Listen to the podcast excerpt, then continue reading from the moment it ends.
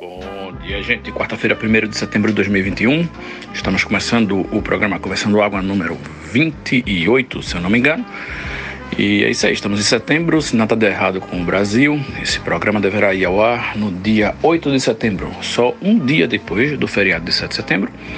Esse feriado que era motivo de alegria antigamente, pois marcava o início do verão aqui no hemisfério norte do Brasil. Porém, provavelmente esse ano vai marcar o início da última batalha da democracia contra esta loucura que estamos vivendo, justamente por causa da democracia. Espero que estejam todos bem. Toca a música. Conversando água. Conversando água. Conversando água.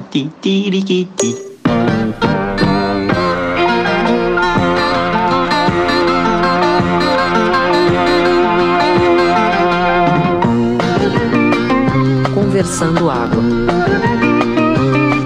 Conversando água. Conversando água. Ao contrário de Neymar, que saudade de um passado que eu vivi, viu? Eu tava pensando agora que é 7 de setembro, anos atrás, eu tava pensando em ir pra Porto de Galinhas, curtir uma praia, encher o tanque do meu Unuzinho com gasolina, dois reais. Se chegasse lá e tivesse sem gás na cozinha, não tem problema, porque eu ia comprar um botijão só a 50 reais e ia ser feliz na praia, né? Agora eu tô preocupado se vai ter porrada, se meu vizinho aqui do prédio da frente, que tem uma bandeira do Brasil na banana dele, comprou um fuzil ou não, você vai dar tiro em mim aqui. É foda. Tá foda mesmo, viu? Conversando água, bom dia. Para quem é de bom dia. Rapaz, tá tão foda, tão foda que agosto passou ligeiro, estamos em setembro já. Antigamente agosto passava dois, três meses para terminar. Foi ligeiro. E realmente a pergunta que tá se fazendo para todo mundo é onde é que você vai passar, onde é que você vai passar o golpe do dia 7 de setembro? A turma vem com vontade para cima. Vamos ver. Vamos ver, vamos, como diz nossa querida Diana Moura, a conferir. Eu li agora aqui que ontem, no dia 31 de agosto, a nossa ciranda do Nordeste foi considerado patrimônio Parará, aqueles patrimônios nacionais e tal, da cultura e tal. A nossa cirandinha, vê? Saudade de dançar uma ciranda lá em Olinda, hein? Aqueles finalzinhos de show, Nação Zumbi, que sempre rolava uma cirandinha e tal, fazia aquele esquema lá de ficar todo mundo dançando. Era bom demais. Até no Abrir pro Rock já dancei ciranda. Justo com o prêmio foi considerado como patrimônio imaterial nacional a ciranda. Vê que bacana. Massa, arretada. Nossa ciranda merece demais. Agora mudando de pau pra cacete ou de ciranda pra etiqueta, meu irmão, peguei uma roupa nova que eu ganhei e fui tirar a etiqueta. Era dois metros de etiqueta, uma de propaganda, uma do preço, que estava sem preço, porque era um presente, mas tipo aquela que é a do preço da loja. Fora uma etiqueta de tecido que dava uma, uma lauda, assim, quase uma quatro, uma etiqueta. Quando eu vesti a blusa, aquela coisa incomodando, que eu puxei. Meu irmão, é tanta coisa que vem junto com a camisa que não precisava vir, velho.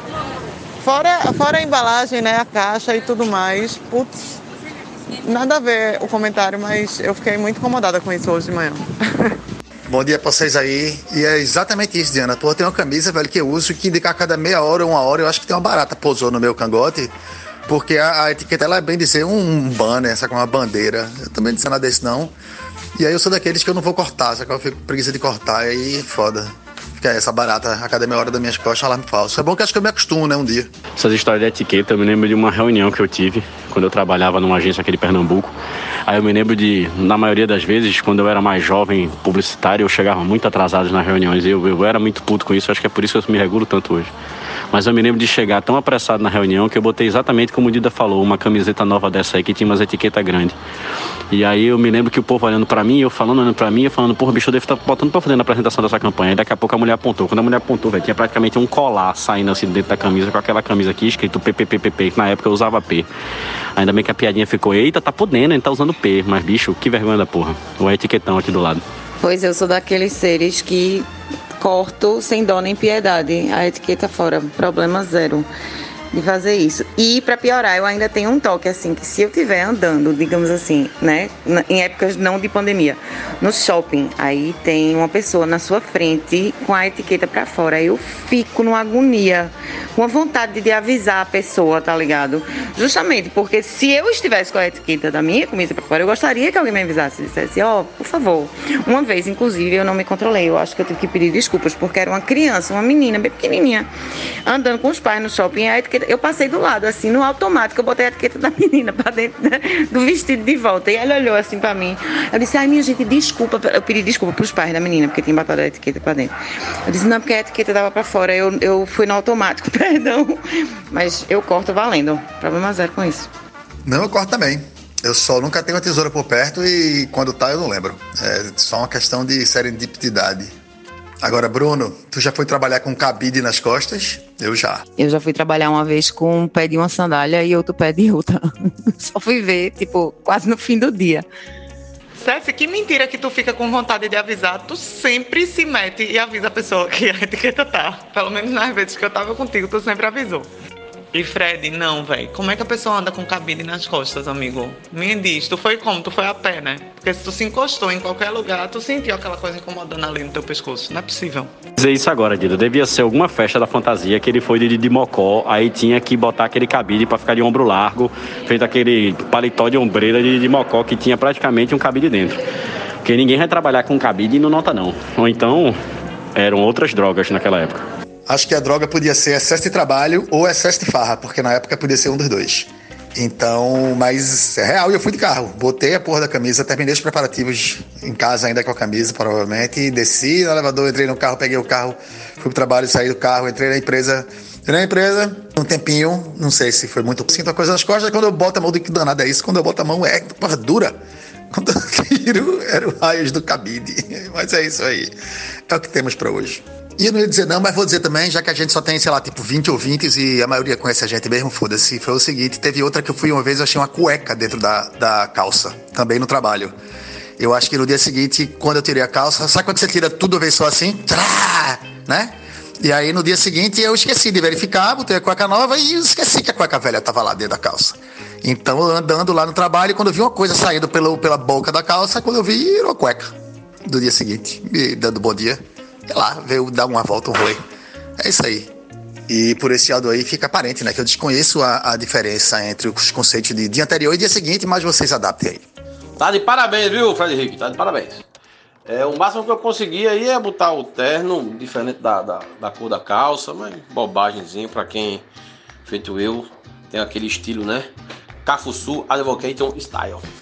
Tem outra coisa que eu queria trazer aqui para o Conversando Água, que é um assunto de extrema relevância que nós deveríamos ter é, comentado na semana passada e esquecemos. Tá rolando a Paralimpíadas lá em Tóquio. E o nosso país, o nosso vilipendiado país, é uma potência paralímpica. Tanto é que estamos, eu acho que em sexto no quadro de medalha, né, atualmente. Né, tem uma pernambucana, é, Carol, Carol Santiago, Maria Carol Santiago, que já ganhou três ouros na natação, tá detonando lá. Aquele nadador também, Daniel Dias, está se aposentando agora depois de quatro Paralimpíadas e está quase 30 medalhas. O cara é um fenômeno. E tem o futebol de cinco, né? Que é o futebol para deficientes visuais. E o Brasil é uma potência. Tanto é que esse futebol né, surgiu a primeira vez em 2004, se eu não me engano, na Paralimpíada de Atenas. E de lá para cá o Brasil não perdeu sequer um jogo. Impressionante. É o Dream Team do futebol de cinco, o Brasil.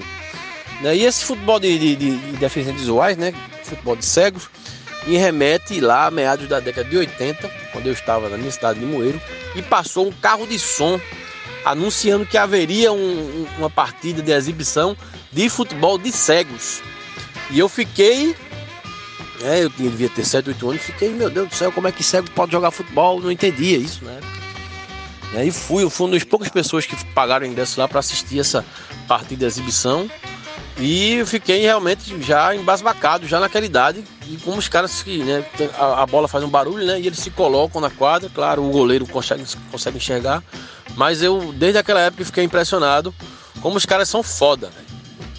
E é isso. Realmente, Paulinho, é impressionante esse desempenho do, da equipe paralímpica, realmente. E não é de hoje não, cara. Não é de hoje não, que realmente é uma potência. estar em sexto na, em uma, numa Olimpíada, numa, numa edição de Olimpíada, realmente mostra isso.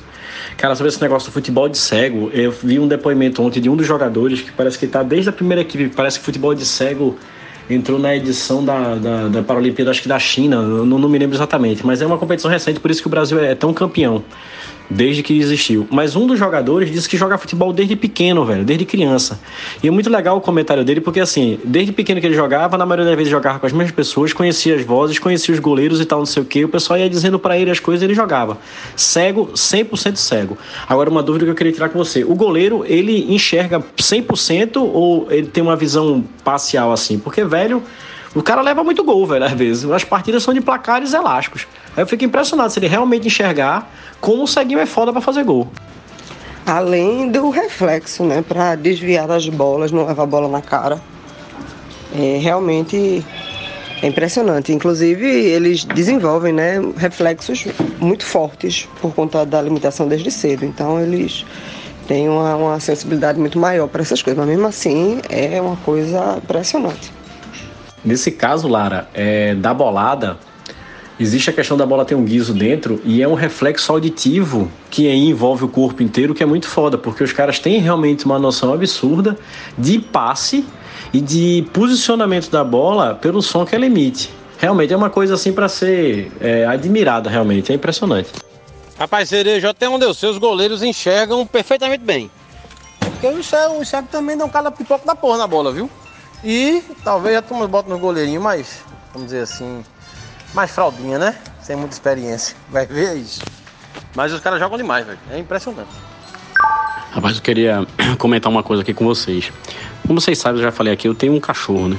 Pix, é um Yorkshire. Vai fazer um ano ainda. Já tá naquela fase dos passeios na rua, tal, não sei o que, que é uma coisa que eu gosto, essa coisa do passear com o cachorro. Mas é uma coisa que eu fico sempre reparando, assim. Eu não sei se vocês sabem, assim, mas cachorro ele desce, na verdade, pra rua para ganhar um espaço que ele mijou ontem de volta e outro cachorro sentiu o cheiro lá e pegou de volta. E quando chove, zera tudo, né? Porque lava a rua e fica todo mundo disputando o mesmo espaço.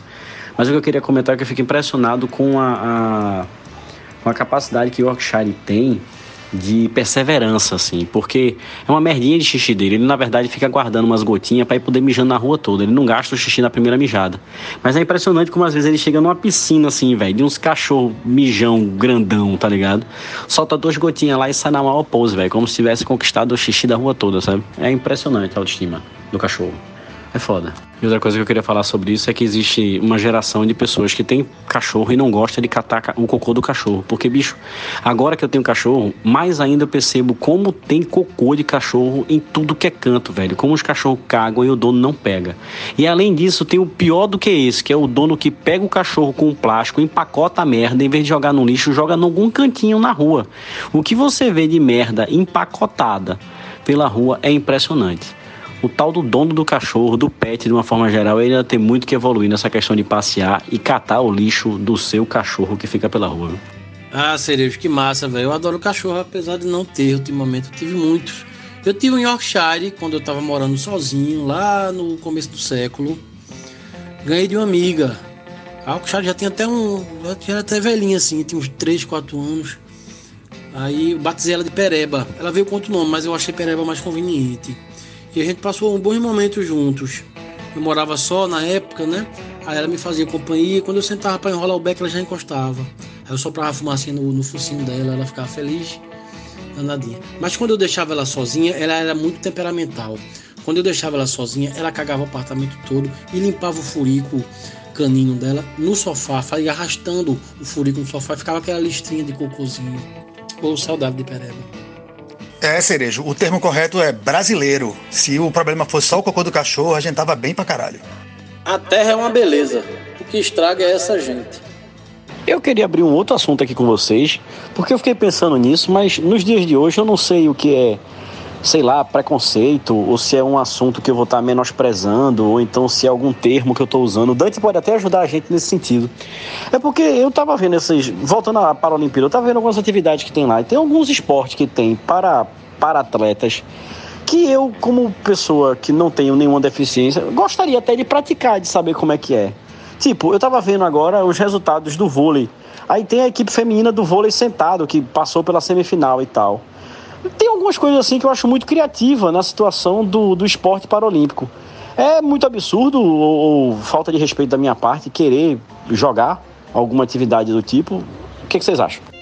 Ô Cerejo, eu confesso que eu não entendi muito bem. Tu, tu quer jogar vôlei sentado, é isso? Porque assim, a turma já joga sentado porque não pode jogar em pé, entendeu? Sim, Sim também nada contra jogar sentado, deve ser até interessante. Mas já que a gente pode jogar em pé, não sei se seria de bom tom, joga sentado. Na verdade, Paulinho, eu acho que você entendeu. O que eu quis dizer era de ter atividades paralímpicas como uma coisa mais inclusiva. Só que eu não sei até onde vai o preconceito ou uma visão contrária disso que eu estou querendo dizer. Estou querendo dizer que, por exemplo, no caso do vôlei sentado, pode ser uma atividade que amanhã esteja nos parques para as pessoas que tenham deficiência praticar. Por exemplo, o vôlei sentado. Mas aí, digamos que nessa situação de integração das pessoas, pessoas que não tenham deficiência possam jogar também, pelo fato de ser uma atividade que sentado, sem precisar, por exemplo, de uma cadeira de roda, você pode fazer a atividade. Só que eu não sei até onde essa minha observação é uma coisa má vista pelo fato de, porra, você não tem deficiência nenhuma e quer jogar sentado e tal, ou se é mais uma situação inclusiva. Da gente conseguir conviver um pouco mais com essas várias atividades que tem, inclusive do universo paralímpico, entendeu? Entendi perfeitamente e compartilho com você essa dúvida. Bicho, em situações informais, eu acho a ideia de quanto mais gente, melhor, tá ligado? Inclusive desde que as mesmas aspas, né, condições estejam aplicadas. Por exemplo, o futebol é impossível uma pessoa que tenha visão jogar de forma mais ou menos justa ali dentro. Por outro lado, Sere, se tu fosse começar a jogar basquete sentado, tu ia se fuder solenemente no início, porque tu não tem o treinamento, né? De jogar com a cadeira de roda. Levando em consideração que, por exemplo, o fato de você ter força da cintura para baixo, é, se isso realmente não afetaria dessa movimentação na cadeira de rodas, se isso não daria uma vantagem, entendesse? Mas, por exemplo, se você realmente só usasse a força da cintura para cima para fazer essa, essa movimentação, você se torna um jogador pau a pau, nesse sentido muito pior do que a galera que já está fazendo isso há muito tempo, porque a galera está treinada, né? Tem toda uma outra força na, na, na, nos braços e etc. E sabe se movimentar em quadra e tal. Então, assim, é uma curiosidade. É, que se você curtir, passar a curtir mesmo o esporte, isso é caralho. Pô, tá faltando um. A questão era ter uma cadeira de roda extra, né? Caralho, eu, não, eu também não sei nem se tô falando merda aqui. Mas, tipo, pra pessoa que for entrar pra jogar, é, não ter uma vantagem, né? Aspas, sobre, sobre os outros jogadores nesse sentido assim, que repetindo mais uma vez, você entrando vai entrar com total e absoluta desvantagem até que comece a treinar para entender a dificuldade de jogar naqueles moldes, tá ligado? A saber aí se eu tô falando merda ou não. Dando aquela guinada gostosa no assunto. Vocês viram uma parada que viralizou aí de, de uns dias pra cá, que o pessoal lá em Afogados, uma galera colocou uma, uma boneca, velho numa encruzilhada, uma boneca grande, aquela boneca grandona, assim, tamanho de uma criança mesmo, no meio da encruzilhada de uma rua lá em Afogados, para afastar os meliantes. Dizem que dá muito mais resultado do que vigia noturno, velho. A galera não passa nem perto da rua. E dizem que de 3 horas da manhã a boneca faz o passinho. Gera, gera bactéria. Eu vi, gordo. Eu vi. Parecia aquela boneca de Annabelle. Eu, ela tava no meio da rua assim, não tinha uma alma viva. E aí a galera, eu vi, eu vi chegando o carro, dando meia volta e voltando. Ninguém tinha coragem de passar por ela, não. tá doido? Diga aí, Maga, que resenha. A turma correndo da rua, velho. Eita, só Recifense mesmo, bicho. Anabelle de Afogado. Eu, hoje, eu já tinha visto, né? Mas hoje eu recebi novamente a foto e falei, minha gente, se eu tivesse dirigindo e me deparasse com essa boneca, eu ia cagar de medo. Eu ia tipo, bater o carro no, no muro, sem querer, porque eu tenho medo, um certo medo dessas bonecas velhas antigas. Principalmente essas que tem mais cara de antiga, assim, que são essas coisas meio quebradas, meio boneca que tinha só aquele fiozinho de cabelo na testa, que a cabeça era careca, lembra mesmo? Eu morro de medo dessas bonecas velhas, assim. Não gosto de entrar num quarto e ter uma boneca velha dessa olhando pra mim, não. Aí essa boneca da rua me deixou realmente um pouco transtornada. Oxe, eu ouvi dizer que quem botou foi a irmã de Larissa. Conta essa história aí direito, Larissa. Eu tenho medo de alma que me pelo, viu? Atualizando vocês, a boneca de afogados já tem Instagram e já foi vista pedalando no aeroporto, no Marco Zero e na Gamenon Magalhães. Pois eu achei essa ideia da boneca na encruzilhada muito fuderosa, velho. E eu gosto muito de dar susto dessas coisas. Eu fiquei com vontade da porra de fazer um desse aqui em casa. De botar aqui na entrada pra quando abrir a porta no escurinho, tá só a bichinha sentada aqui, hein? Gabriela tem umas bonecas velhas que eu tenho certeza que Marli tem guardado lá. Gabriela tem um bebezinho que tinha um problema no olho. Vocês lembram o que era a boneca antigamente? Você deitava ela, o olho fechava, aí quando você levantava, o olho abria, né? Aqueles olhos de boneca. Gabriela tinha um que quando você deitava, só fechava um olho, velho. Ficava igual o lampião. Aquela ali é o bicho. Agora eu confesso que eu tenho mais medo dessas bonecas que tem hoje, que parece gente mesmo. Tem uns bebezinhos que parece gente, né? E as pirraias ficam carregando eles por uma perna só. Toda vez que eu vejo um negócio desse no shopping, eu fico acreditando que a bichinha, a menina tá levando o irmão mais novo arrastado pelo pé. Porque a boneca parece tanto com gente, chega a dar medo. Porra, bicho, melhor assusta mesmo parado sem fazer nada, bicho. É do caralho, assim. Tenta- Tenta, a próxima vez que alguém entrar no banheiro, tu, tu encosta na porta e deixa o nariz tocando assim na porta, sabe como é? E aí espera a pessoa sair. Meio irmão, é massa, velho. Ela vai ter que voltar de novo pro banheiro, saca? Eu tenho mais medo das bonecas do passado. É, essas que fecham o olho e abrem o olho, fica com o olho bebo assim, o cabelo cai, a cabeça cai, o braço cai, enfim. É a boneca do presente, eu tenho menos medo. Mas eu já tomei um susto do caralho, porque essas bonecas que são parecidas mesmo, né, idênticas a um bebê. Uma vez uma amiguinha de Estela tava na escola, antes da pandemia, faz dois anos atrás, sei lá, com uma porra dessa no, no braço. E aí, quando eu vi, velho, a menina deixou a boneca cair no chão. Sendo que era muito real o bebê. E eu dei um grito, ah! E todo mundo olhou pra mim. Aí eu, uma boneca, né, gente? Foi mal. Para tudo que uma atleta paralímpica aqui de corrida acabou de ser pedida em casamento pelo guia dela na pista depois da corrida de classificação para a semifinal. Foi a coisa mais emocionante que eu vi nessa Paralimpíada. Ah, tô quase chorando. Diana Moura, eu vi, tá aqui do meu lado, Carla. A atleta de Cabo Verde, ao fim da, da prova aqui de 200 metros. O cara montou uma estratégia lá, o corredor, o guia dela, né? Se ajoelhou e pediu ela em casamento. Caceta, o pessoal da, do- da transmissão do Sport TV ficou tudo. Meu Deus, tá pedindo casamento. Foi massa, eu adorei, foi lindo demais. Estou, estou meloso hoje também, me emocionei aqui. Bom dia, grupo. Fui abastecer meu carro e não aconselho a ninguém, viu? Essa experiência. É, façam de olhos fechados. Paguem de olhos fechados para não ver o tamanho do, do rombo. Bom dia pra você também, Diana. Então, para não ficar pra trás, eu venho dizer que eu acordei lendo que o sul dos Estados Unidos, né, aquele lugar maravilhoso, lá o governador da Flórida agora quer botar uma multa para estabelecimento que é obrigar o uso de máscara. A Delta tá comendo no centro lá e é isso aí. É, quanto tempo vai chegar aqui? Vamos lá, então a gente. e É bom porque a gente já não tem como sair porque não pode abastecer o carro, né? Então a gente ficou obrigado realmente a ficar em casa. Então é isso, bom dia, pessoal.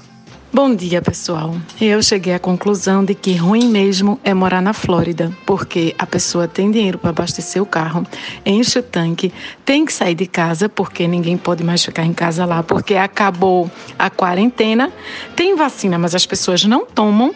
É uma desgraça um lugar desse. Muito melhor a gente viver no Brasil, tá vendo? Todo o copo meio cheio. Porra, os Estados Unidos é foda, viu? Porque estacionou na quantidade de vacinados. Galera tem vacina começando a vencer. País pobre sem vacina nenhuma. E os filhos da puta dos americanos, que podem tudinho se vacinar, 100%, e tomar dose de reforço, não toma. Meu irmão, velho. É foda, viu? Os países que não têm uma cultura da vacina, que estão passando por essa dificuldade.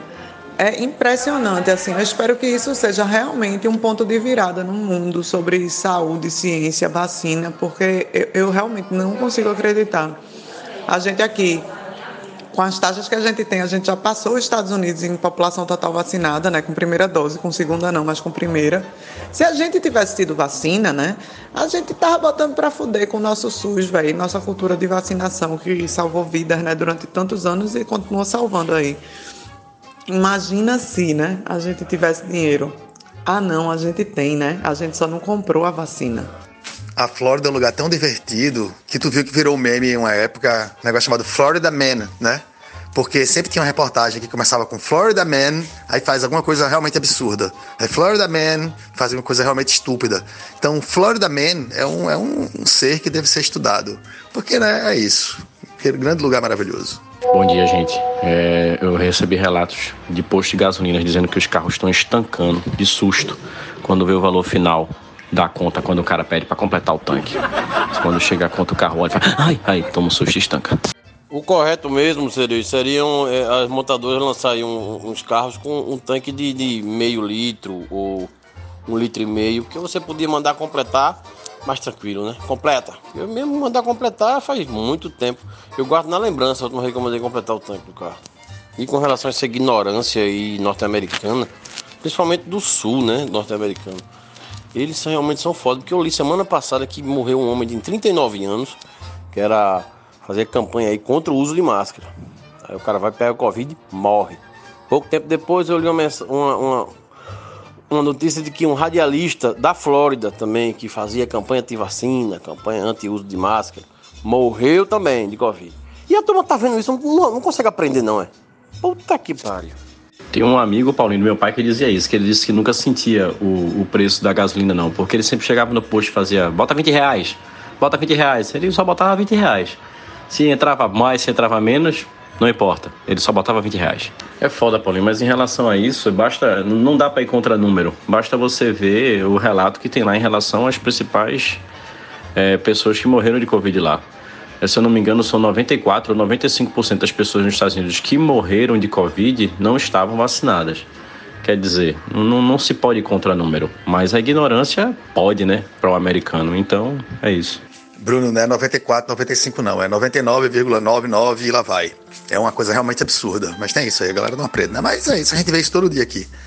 E, Paulinho, eu faz muitos e muitos anos, uma década eu acho, que eu só boto assim, tipo 50 reais no tanque, tá ligado? Porque eu uso o carro pouco, né? Eu usava pra trabalhar só e tal. E situações de emergência, preguiça é emergência, né, por exemplo, mas eu usava muito pouco, então era cinquentão só no tanque e ficava por isso mesmo, era bom que eu não via também.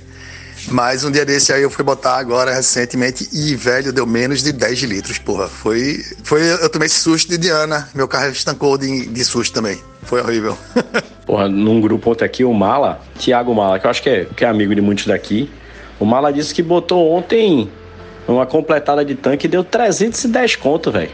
310 é pra se lascar. É mensalidade de faculdade. Bem, eu vou falar aqui só porque todo mundo deve estar pensando nisso, mas eu vou dizer. Quando eu era novo, meu filho, eu abastecia com uma nota de 10 reais. 10 reais enchia meu tanque, meu filho, 10 reais. E quem viveu, cerveja um real. Cerveja um real muito mais importante do que gasolina balada. Obrigado, Paulinho, por nos trazer a manhã mais depressiva da história de todo esse podcast. É isso, 28 episódios. E finalmente chegamos num novo nível de depressão. Cerveja um real. Fala não, Fred. Fala não, pô. Na época até a escola prestava. Minha gente, eu sei que eu enchi o tanque do carro semana passada, deu 290, 287 reais. E essa foi a última enchida de todas, né? Eu não vou mais colocar combustível no carro, acabou, acabou, o carro vai ficar parado até a gasolina baixar de preço. Sinto muito. Então, se eu precisar, vou colocar assim, pontualmente. Vou precisar andar com o carro 10 km. Beleza, vou botar sei quantos reais assim. Aí botando de, de pouquinho. Acabou essa festa de andar de carro. Agora é a pé e de bicicleta aí foda-se. E pelo que eu tenho lido, é, tudo aponta que a crise da energia elétrica será muito mais impactante na vida do brasileiro do que a dos combustíveis da gasolina e do álcool, né? É, o brasileiro já se fudeu no, no, gás de cozinha, né? E vai se fuder muito mais.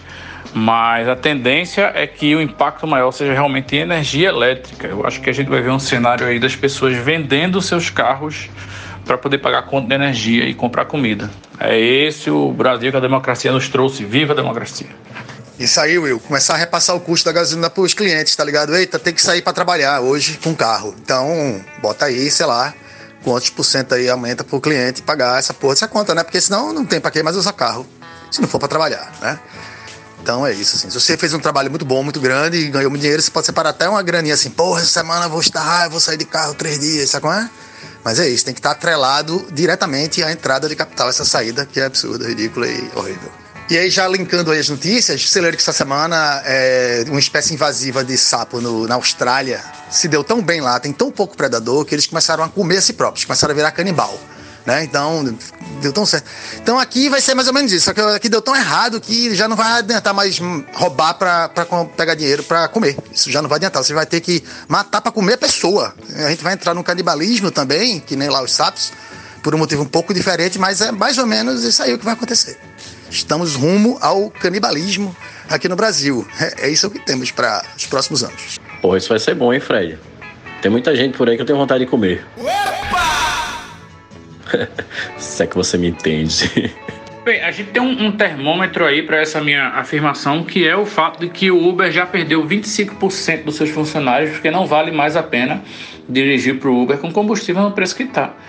Então é isso, eu acho que as atividades que você exerce que dependem de automóvel, elas têm que ser muito bem remuneradas, né? Senão, não vale a pena, senão você simplesmente não exerça, não vá, faça remoto ou, sei lá, vá andando ou vá de bicicleta. Mas o, o, impacto é muito grande. Se você tem uma hora de trabalho sua que é, sei lá, 100 reais, né? E você tem que, sei lá, fazer uma reunião no Recife Antigo com um trânsito do caralho e volta e aí você vai gastar 20 reais de gasolina, você tá fudido. Simplesmente tá fudido. Se você é um cara que também recolhe imposto da, da hora que você recebe, você tá fudido. É, baseado no que você falou, Will, ainda tem um, um outro detalhe que é ilusão pura achar que se rodando a gás tá fazendo um bom negócio também. Gás aqui no Brasil é uma coisa que é absurdamente caro também. Os caras estão rodando a quase 4 reais o valor do, do gás e acha que está tendo uma vantagem boa, porque faz o comparativo com o valor da gasolina, mas é outro prejuízo. Eu confesso que realmente não sei como se ganha dinheiro com, com Uber ou com transporte de uma forma geral aqui no Brasil. Então, a é, minha tese é que não se ganha dinheiro. Acho que chega num certo ponto onde você está simplesmente jogando uma dívida recente para uma, dívida, uma dívida futura. Aí você está investindo no mercado futuro, né, no mercado negativo futuro. É isso que se faz aqui no Brasil a partir de um certo ponto para baixo, porque não, realmente não se ganha dinheiro, não tem como se ganhar dinheiro. Então é, você vive disso. É por isso que os bancos aqui são tão bombados, tá? amam o Brasil, né? É um país, é um paraíso fiscal, no mau sentido. Quanto a essa história aí de, de carro, eu realmente estou bem pessimista, porque isso vai impactar em vários setores da sociedade, já que tudo depende de combustível fóssil de alguma forma, de um jeito ou de outro.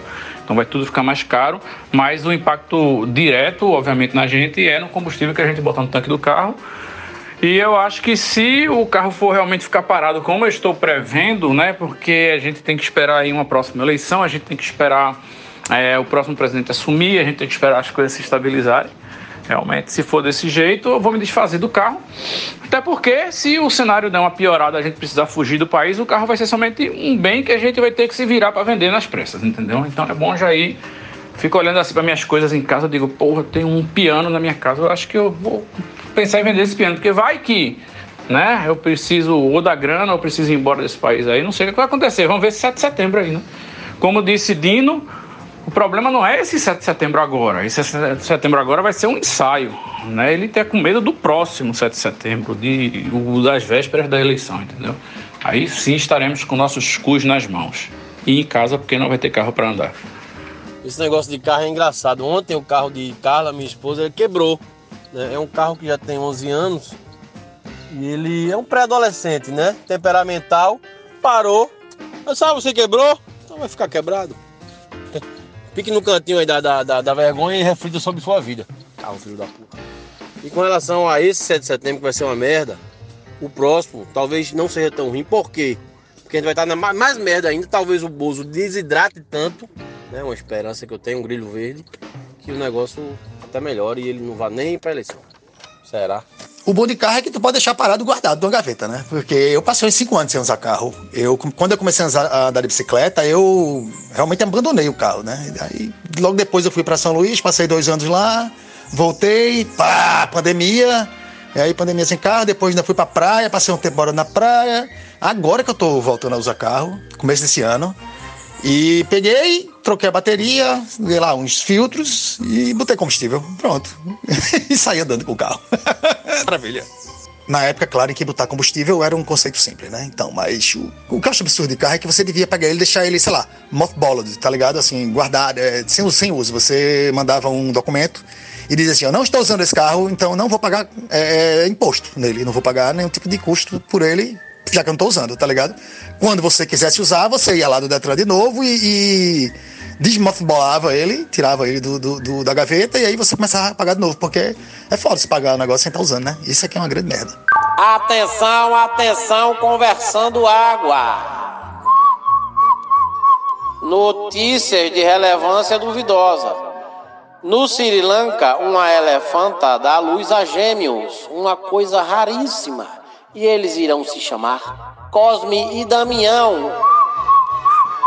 Aproveitando o gancho de Paulinho, com notas relevantes, eu acabei de ver na internet que uma artista plástica, plástica chamada Vitória Cruz, Cruz, Victoria Cruz, é, fez um projeto onde se chama é, Vulvas Casting, onde ela fez vulvas em gesso é, mostrando exatamente toda a anatomia das vulvas e mostrando uma coisa que o mundo já sabe, mas parece que às vezes não quer entender, que cada corpo é único. É uma mostra que está viajando praticamente o planeta, de acordo com o que a pandemia deixa, e tem ajudado muito as mulheres a entenderem o seu próprio corpo. Algumas das modelos, por exemplo, em relatos, é, desistiram de fazerem cirurgias plásticas nas próprias vulvas em função de poder ver é, esculpidas a beleza do seu corpo. Então fica aqui a dica se alguém quiser procurar na internet é vulvacasting, certo? Hoje não é dia de dica, mas eu achei isso muito legal, essa valorização do corpo da mulher de uma forma justa e única. Um beijo. Quer dizer que lá no Sri Lanka o povo é devoto de Cosme Damião também, é? Entendi.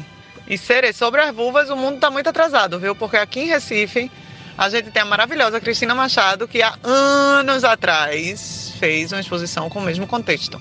E Recife sempre, né, pioneiro em tudo. É, eu lembrei de Cristina Machado, né, mas eu acho que a exposição era só a vulva dela, não, não eram várias vulvas. Assim, posso estar enganado, mas eu acho que é isso. E a capa do primeiro disco da Mombojó, da banda Mombojó, é feita com a obra dela que é Impressões sobre Minha Vulva, se eu não me engano. E eu produzi esse disco quando vi a capa, eu achei que eram folhas, assim, folhas de uma árvore que tinham caído, eles tinham, sei lá, escaneado, fotografado. Depois que eu olhei direitinho e, e vi que eram impressões da vulva de Cristina Machado. Eu acho que ela pintava e sentava no papel ou coisa parecida. Eu sei que ela fez também com barro, isso aí, com argila. Então tem umas vulvas dela em, em 3D também por aí.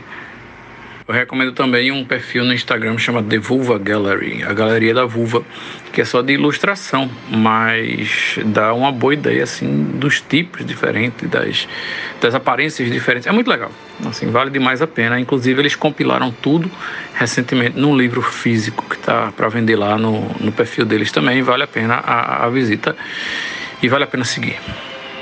Me lembro do trabalho, Cristina. E também me lembro de ser a vulva dela. Agora, essa do disco de Mombojó, Will, pra mim eram folhas até agora. Tô até procurando aqui meu disco, ou então vou digitar aqui na internet para ver se novo. Mas para mim sempre foram folhas. Dessas tipo, sei lá, castanhola, uma dessas que tem pelas ruas do Recife. Tá? Sabia não? Pois é, viu? Não é não. A capa que eu tenho, eu acabei de olhar no Google aqui e só se o William viu alguma coisa aí diferente ou ampliada, tipo, mais longe e que é uma, outra coisa, ou quando abre a capa ou desdobra, mas a frente mesmo do CD que eu tenho não era essa não. Eu também já tinha visto algo parecido com isso e fui catar agora para ver o que danado era. E é um cara chamado Jamie McCartney, que em 2011 criou um negócio chamado The Great Wall of Vagina. E são 400 modelos diferentes de vaginas, esculpidos em gesso, num mural enorme. E aí eu não sei se foi casting, se foi esculpido na munheca ou como é que foi, mas tem essa parada aí também, que era uma coisa que eu já tava na minha cabeça que já tinha visto há muito tempo. Então tem lá também, esse aí. E vamos ao que importa, no vestibular da Universidade Federal do Paraná, houve um erro na divulgação dos aprovados e aí já tinha um monte de gente com cabeça raspada, sobrancelha raspada, tinha gente que tinha passado por trote e o caralho, e aí divulgaram um novo listão e essas pessoas não tinham sido aprovadas. É isso aí. E sim, a capa do primeiro disco da Mobojó é, é feita com ilustrações sobre a obra Impressão, Impressões sobre Minha Vagina de Cristina Machado. Né? É, na verdade, são fotos da, da obra, porque a obra é feita em argila, como eu tinha falado. E aí tem um processo aí de colorização e tal, para ficar aquela coisa bonita, mas é isso. Deve ser um recorte, né? Um recortíssimo de um recortíssimo de uma parte da obra, então. É isso. Vamos em frente. Quero dizer que vendo a capa novamente, eu agora estou vendo mais cascas de bananas do que folhas do que vaginas. Mas seguimos em frente. Essa capa de Mobo, Mobo Jovem aí é, é a famosa vagina oculta, né? Também não consigo ver vagina não. E eu tenho uma vaga lembrança de como, é, como é que é o desenho da danada. E essa bronca do, do vestibular aí, bicho, da, do, da lista errada, isso aí é ouro de advogado, viu? Isso aí vai, causar uma demanda judicial aí. sem dúvida, o erro aí causou um trauma aí na, na juventude. Lembro que eu não raspei a cabeça quando eu passei no vestibular. É, até porque eu demorei um pouco para isso. eu acho que quando eu fui. É, quando eu passei no vestibular, não, não tinha tanta mais graça raspar a minha cabeça, não. E até porque na época eu me lembro que eu tinha um cabelão da porra. Eu me lembro que eu negociei com meus amigos de, de rasparem minha cabeça quando eu me formasse. Aí terminou que eu me formei, ninguém lembrou mais, eu tô com cabelo até hoje. Nunca é tarde, hein, amigos de Cerejo? Promessa dívida. Minha gente, essa semana passou voando. Tô me sentindo um velho falando essa frase. Mas é que tudo que eu me lembro é de abrir o podcast na quarta de manhã e de repente já é sexta-feira, dia das dicas. Então lá vai. A minha dica da semana é a série The White Lotus, que está passando na HBO Max Plus. É, não sei se é esse o nome, mas é isso. É uma série de seis episódios que mostra um grupo de convidados chegando para passar alguns dias num hotel paradisíaco no Havaí. E eu não dava nada por essa série, achei que ia ser uma comédia besta mas a série me surpreendeu, a série é muito legal, a série tem toda um, uma questão social, uma questão de, de disputa de, de poder entre os ricos e os funcionários do hotel. Tem situações absurdas e, enfim, é tudo muito bem amarrado e tudo muito bem construído. Os personagens são muito bons e a gente vê que toda família, de uma forma ou de outra, em maior ou menor proporção, é cagada né? E aí chega um ponto da vida que se você juntar todo mundo, acaba dando errado. Uma pena que para alguns hóspedes esse ponto da vida é justamente o início dessa vida familiar, né? Não vou falar mais para não dar spoiler. Vale demais a pena. É The White Lotus na HBO Plus ou é Max, não sei ainda. Gente, eu queria fazer um registro aqui. Por mais que a gente grava o programa numa semana e ele vai no ar na outra, e algumas notícias talvez fiquem é, velhas, mas eu queria fazer um registro que morreu essa madrugada Sérgio Mamberti, que eu acho que foi ícone da infância de muita gente, não desse grupo, não só desse grupo, mas como de quem escuta esse podcast também, que foi o tio Vitor do Castelo Ratibum.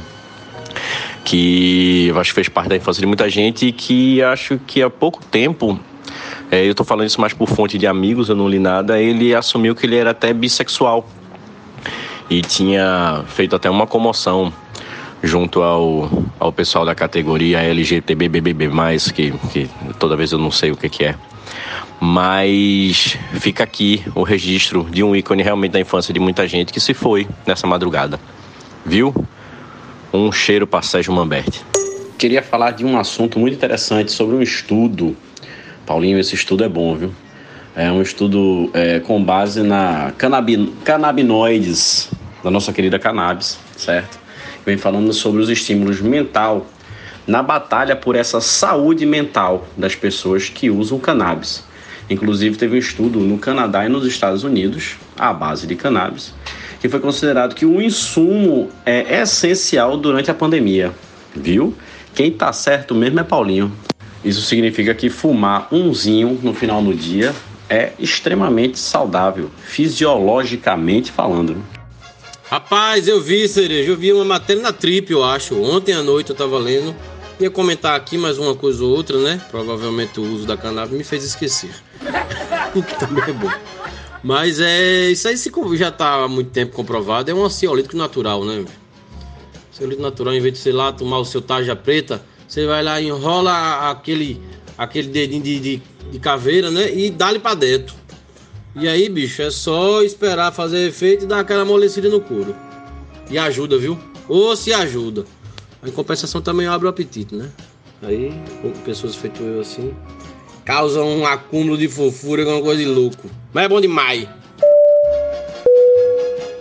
É isso mesmo, Paulinho, que não é nenhuma novidade, né, velho? Mas é porque existe tanta hipocrisia em relação a isso e tanta falta de conhecimento que às vezes é bom repercutir novamente esse tipo de nota, esse tipo de estudo para ver se, se quebra esses paradigmas e esses preconceitos.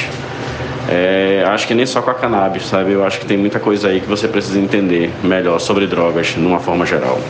Mas é isso. Acho que tudo parte de um pouco de conhecimento e de um pouco de educação, como tudo nessa vida, né?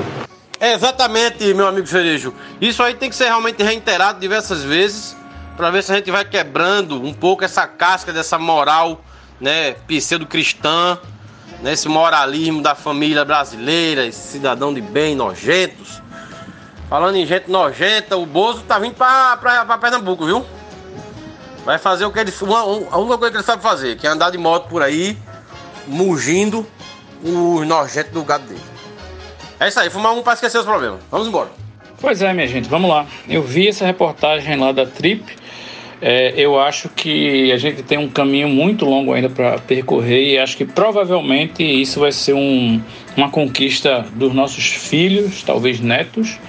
Né? Eu tive um, um, um retrato de como pensam os legisladores do Brasil ontem assistindo a CPI da Covid que veio à tona aí né, uma alegação da, da base governista de que, sei lá, uma empresa em algum estado aí que havia importado insumos médicos durante a pandemia era uma empresa de venda de maconha, quando na verdade era, até onde eu vi, era uma empresa de, de canabidiol autorizado para uso é, medicinal em alguns casos específicos, mas é, a base governista tratava como se fosse uma boca de fumo.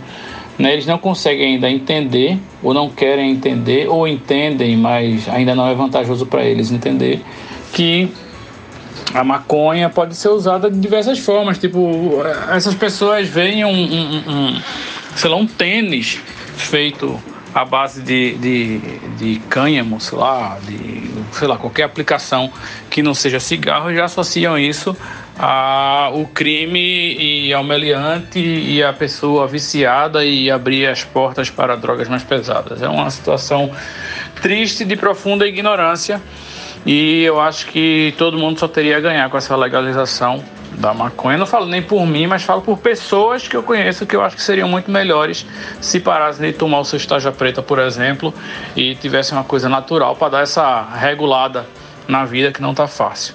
Né? Lembrei também que no Canadá o atual presidente ele se elegeu e uma das pautas dele que ele defendia abertamente e que foi responsável pela eleição dele foi a legalização da maconha para uso medicinal e recreativo.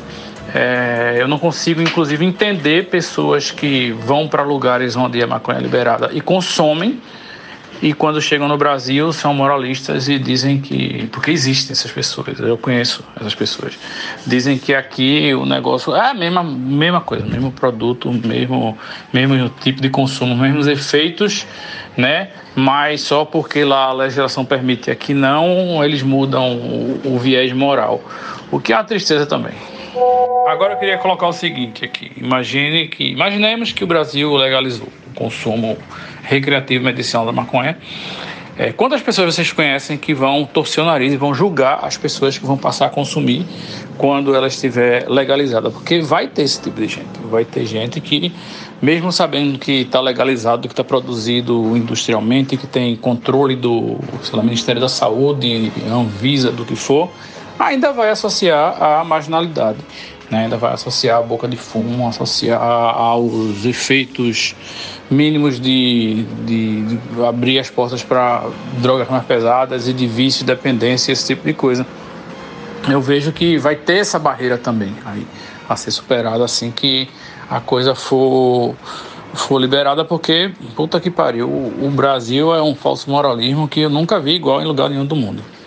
Eu não tenho muito que adicionar, não, então vim aqui só concordar. Sim, é, maconha vai dar um trabalho da porra para ser legalizada, porque é a fonte de riqueza de muita gente aí poderosa, então não tem para que legalizar e perder a boquinha, é isso? É, sim, o brasileiro é uma das pessoas mais hipócritas, hipócritas, isso, que existe no mundo, falso moralista do caralho, e essa falsa moralidade está muito, muito mais perto do que a gente pensa, tá esbarrando, tocando e se achegando na gente. Então, é isso, vai, vai rolar julgamento no dia que for, até que nem a coisa da escravidão, né? Você sai, mas não sai. Então, então é isso, vamos aguardar aí daqui a, a 100 anos, quem sabe, talvez, Pedro, 100 anos nem vai ter mais Brasil, né? Mas é isso. Beijo para todos. Primeiramente, eu acho que esse falso moralismo não é só no Brasil, não. Eu acho que tem diversos lugares. Por exemplo, a gente fala muito que a Holanda liberou o uso recreativo da maconha há muito tempo, mas já voltou atrás, assim, era mais liberado que é hoje. Hoje eles restringiram para alguns cafés específicos e tal. E fora isso, isso, essa pseudo-vida é, liberal da Holanda é só em Amsterdã. Se você sair de Amsterdã e for para o interior da Holanda, todo mundo que já morou lá relata que as pessoas são extremamente conservadoras quando você vai mais para o interior. E eu acho que a gente aqui no Brasil é, enfrenta, tem gente que enfrenta falso moralismo com bebida alcoólica, porque com maconha seria diferente. Não vejo assim muito motivo. Muito bem apontado aí, viu, Diana Moura? Esse final da sua fala aí que se refere ao álcool me remete a um quadrinho do, do genial André Dahmer, que fala assim: álcool, uma droga família. Aí tem uma senhora gritando com o senhor que está no sofá deitado, assim, prostrado, cheio de, de casco de cerveja, e ela gritando: Levante-se! Você quer que as crianças pensem que você fumou maconha? Faz esses meus dias de home office, principalmente na sexta-feira. É, como eu fico muito só em casa, eu pego e boto uma musiquinha mais alta e tal, para dar aquele clima de, de, de empresa. eu comigo mesmo. Aí às vezes eu peço pra Alexa, digo, toca aí, Alexa, toca uma playlist. Aí às vezes ela sugere tocar uma playlist que é um resumo de música que eu escuto, tipo a playlist Bruno, né? E ela tocou agora Delight com Grooves and Heart. Meu irmão, deu uma saudade de balançar o esqueleto. Eu fico me lembrando da sexta-feira que a gente saía para balançar o esqueleto lá pelo Recife Antigo, Ufitebas e tal, hein? Era bom demais, que saudade de balançar o esqueleto. Aí vai mais uma dica para vocês nessa sexta-feira. O disco novo de Nicolas Godin, o, o Nicolas, ele é metade da banda francesa Air, e aí ele lançou um disco solo agora chamado Concrete and Glass. E esse disco é muito bom, cara. Não, não parei de ouvir desde que eu descobri. Vale a pena. Vai lá no, na sua plataforma de streaming preferida e procura por Concrete and Glass, do Nicolas Godin, que se escreve Nicola Godin, para você que não sabe francês. Eu também sei não, tá? Rapaz, esse negócio de Spotify é muito massa, né, velho? É, o que eu faço agora é seguir, é procurar gente para catar as playlists das pessoas, tá ligado? Porque eu sou péssimo de playlist. E aí eu conheço alguém, ou conheço um amigo de amigo, assim, alguém que eu sei que, sei lá, de repente tem um bom gosto, eu saio, me, me dá o link dessa pessoa aí, eu saio vulcando as pessoas e pegando as playlists delas, elas nem sabem que eu tô lá, tá ligado? Assim, geralmente são amigos de amigos e tal. e é um negócio do caralho, velho. Tem cada playlist foda, meu irmão. Eu achei do caralho. Eu sou o maior stalker de playlist do, do, do, do Spotify, velho. Mas essa não é a dica da semana, não. A dica vem agora. Por que dica, né? Como eu falei, vocês têm uma vida muito interessante para ficar dando dica toda semana. Sexta-feira eu já tô nervoso de novo, então foda-se, minha dica vai ser obscura mais uma vez. É o seguinte, essa semana, uma vez é, Will deu uma dica do, do Business Insider, né? Que ele falou que tem uma, uma série massa sobre sei lá o quê. E o Business Insider tem uma série sobre ciência, tem algumas matérias numa série né, sobre ciência e eu achei foda, são muito foda as matérias sobre ciência do Business Insider. Então vale a pena dar uma catada nisso. E nessa mesma linha, é, eu tava organizando, porque eu recebo uma porra no meu feed de notícias, sempre tem, é, aparece matéria do, do negócio chamado Quanta Magazine. E sempre vem, né? Porque ele sabe, né? Me conhece melhor do que eu mesmo, então ele sai mandando para mim as coisas que eu gosto. Então, muita coisa de ciência, assim, coisa avançada de ciência, foda. São as matérias do caralho, sobre matemática, física e várias astronomia e tal que tem nessa porra desse Conta Magazine. Agora eu nunca vou lá. Chega, sempre chega para mim no meu feed. E eu tô dizendo isso agora porque essa semana eu tinha várias, assim, tipo 10, 15 guardadas no, nos tabs do meu navegador do celular. Eu digo, eu vou perder essa porra, né? Porque não tem canto nenhum. E aí então eu mandei essa semana, perdi um tempo, para mandar tudo pro Kindle pra ver se eu finalmente consigo ler essa porra, porque, né? Sabe como é, né? Tempo. Então, como eu, tá, como eu passei um, perdi um tempo fazendo isso, então vai ser a dica. Meu irmão, se você gosta de ciência, principalmente coisa mais avançada, dá uma catada no Quanta Magazine, velho. Que tem umas matérias inacreditáveis, assim, sensacionais, muito bem feitas, muito foda. Então essa é a dica da semana, vai lá. Então é isso. Beijo, tchau.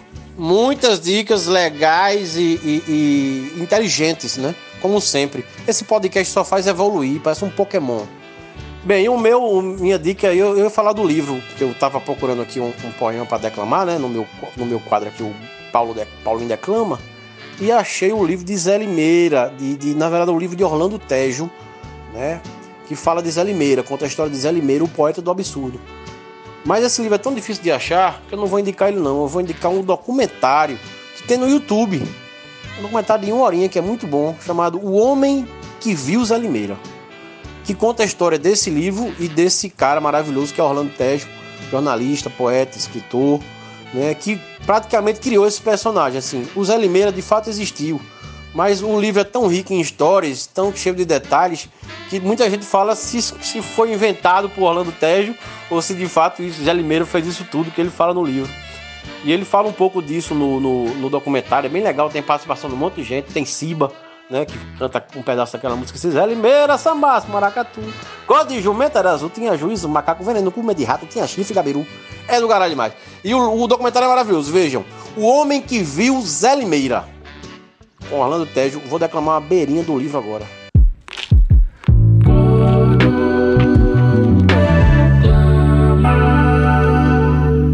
Caboclo de estatura avantajada, desinibido e desabusado, um misto de menestrel e jagunço, Zé Limeira baixou a terra em 1886, nos contrafortes da Borborema.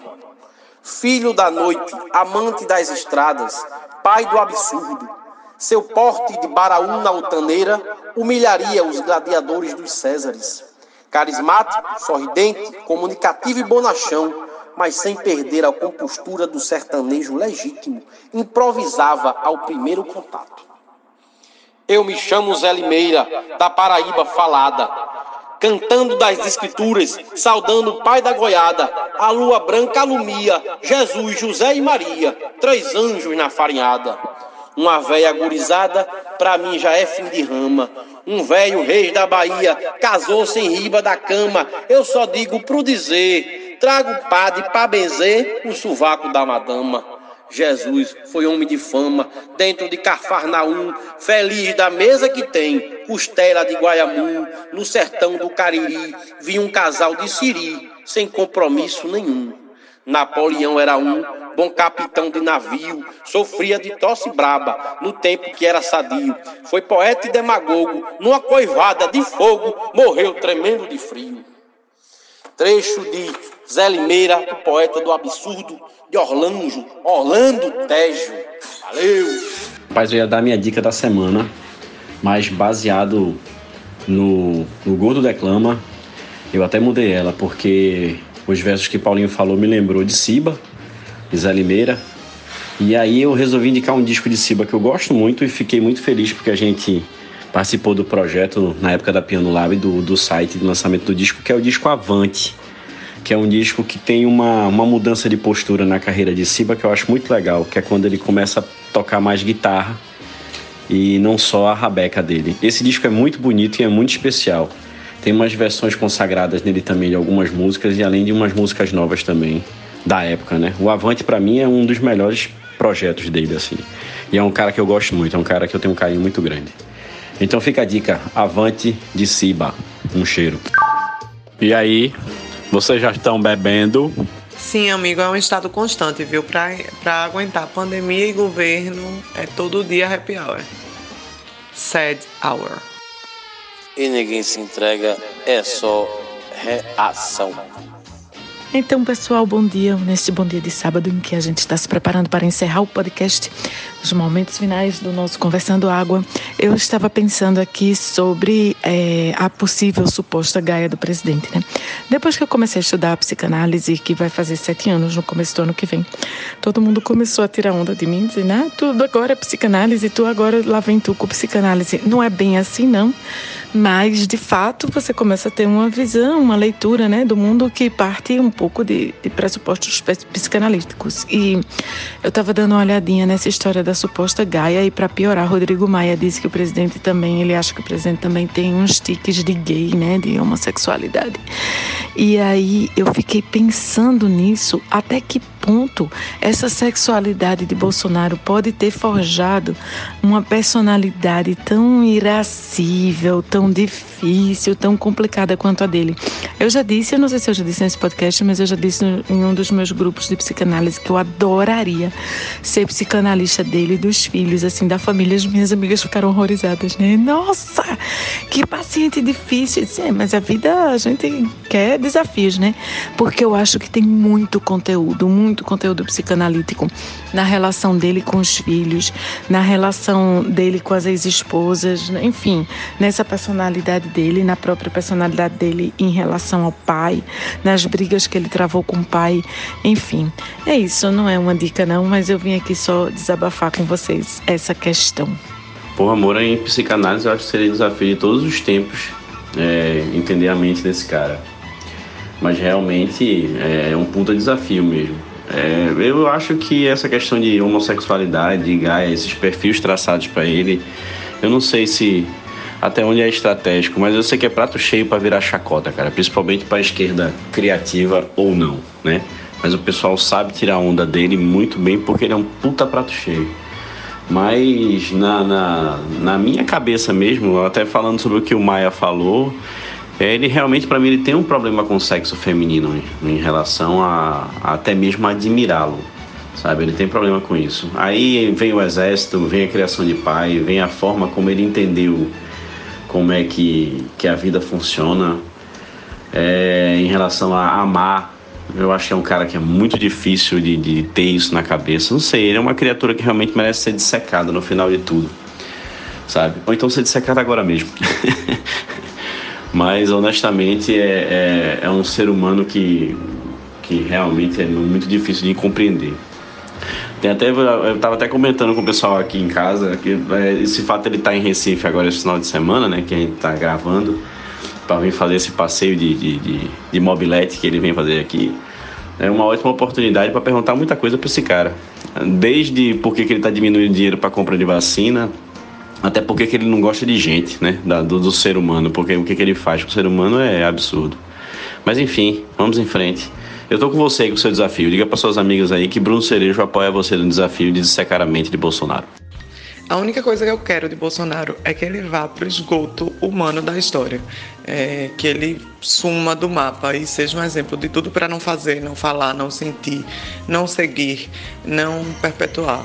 É, o mal que ele está fazendo para o país né, e para o mundo também, de certa forma, é enorme, é incalculável. São perdas que a gente vai durar anos para reconstruir. É, eu só quero mesmo que ele suma da, da história da humanidade e que a gente possa começar essa reconstrução alguma hora. Porque se segue essa galera no poder, velho, a gente tá muito fodido, viu? A gente tá muito fodido. Mas eu admiro aí toda iniciativa para que no futuro a gente possa mais rápido tratar essas pessoas e não é, deixar que elas cresçam, né? Feito a, o ovo da serpente. Olha, colega, estou aqui concordando com tudo que você falou e desejando tudo que você desejou. Eu só queria fazer uma breve pontuação. Que eu fui ouvir de novo aqui a entrevista de Rodrigo Maia e ele acredita que Bolsonaro é homossexual porque Bolsonaro não trabalha com mulher, não gosta de mulher ao redor dele. Enfim, tem várias dificuldades. Eu acho muito possível uma pessoa ser misógina sem ser homossexual. Eu acho que uma coisa não tem nada a ver com a outra. Eu acho que o problema dele é misoginia, é bem diferente. Agora, em relação ao fato de ele ser um machão que, se, que, que fala dessa masculinidade, que professa e não sei o quê, e ter sido traído para a mulher, isso pode ter gerado nele alguma ferida narcísica, assim, pode ter mexido num ponto da personalidade dele que lhe é muito cara. Enfim, a observar. Só estou curiosa em relação a isso. Vou acompanhar.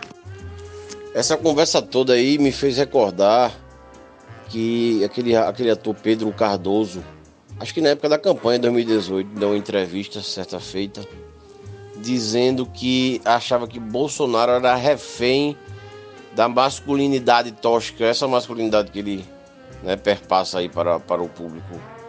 Então Pedro falou isso aí, eu fiquei com isso na, na memória. Ele é refém dessa masculinidade, sabe? É uma pena, mas eu acho que ele incomoda mais ele ser chamado de corno do que de genocida. Por isso que eu chamo corno safado. Pois é, é foda isso, né? A pessoa se incomodar mais em ser corno do que ter matado 580 mil pessoas e contando, né? É foda. É, vamos em frente, né? Vamos em frente. A gente vai vencer que não tá com a porra. A esperança é um grilo verde. Essa questão de esperança e grilo verde, Dida, ontem eu tava em casa tomando minha cerveja, aí eu termino hoje, ficar olhando os disquinhos aqui para ficar ouvindo e tal. E aí eu peguei o Tempestade de, de Legião Urbana, que é um disco que eu gosto bastante. Aí tem uma parte da, da música, a gente fica pensando o tempo todo nessa questão política que a gente vive, e tem uma parte da música que fala exatamente sobre isso. Sobre essa questão de acreditar na, no que chama-se de geração perdida. Nos meninos e meninas, aí tem uma parte que eu acho ótima que ele faz: acreditar nos trevos de quatro folhas e que é, a escuridão é bem pior do que essa luz cinza, né? E que a gente precisa realmente levantar e lutar mesmo para a gente ter uma vida decente de volta. Ei, Legião Véia de Guerra. Bom demais, ser é isso aí. Vamos em frente. Vamos junto. Uma coisa sobre Legião Urbana que eu queria deixar aqui registrado. Esse autor português, Walter Hugo Mãe, que eu tô lendo agora, indicação da nossa querida Diana Meira, é fã de Legião Urbana. Tava lendo aqui uma, uma reportagem sobre ele, uma biografia dele, um, um breve histórico da vida dele. Diz que na adolescência, ele é novo, 49 anos, ele é 50 agora disse na adolescência dele foi ouviu pra cacete Legião. É uma das referências dele aí na, na música deve ter ajudado na literatura maravilhosa que ele faz. E aí, seu chifrado pelo bombeiro. Bora fechar essa podcast. Aqui em Recife, existe uma grande chance de todos nós sermos realmente chifrados pelo bombeiro. Fecha aí. Alguém quer compartilhar alguma história de Gaia antes de fechar esse podcast? A hora é agora. Eu não tenho problema com Gaia, não. Até porque o meu nome é Dejaí, facinho de confundir com o João do caminhão. Porra, cereja, tu não tomasse uma gaia na tua vida? Nunca? Uma gaiazinha só? Eu levei muita. O problema é que se eu for narrar aqui, o podcast vai virar aquele de quatro horas. E eu acho que não é a ideia disso, não. Mas eu comecei melhor dizendo que eu não tenho problema nenhum com isso também. Acho extremamente natural e vital para a vida de um ser humano viver uma traição. Então é isso, a gente faz um episódio especial depois sobre as garras de cereja. Vamos terminar esse episódio número 28. E acabou essa porcaria. Próxima semana temos episódio 29, sendo número primo. Não, é? Isso aí. 29, número primo. Não sei mas deve ser, teremos convidado Júnior Black e aguardem no programa 29. Tchau.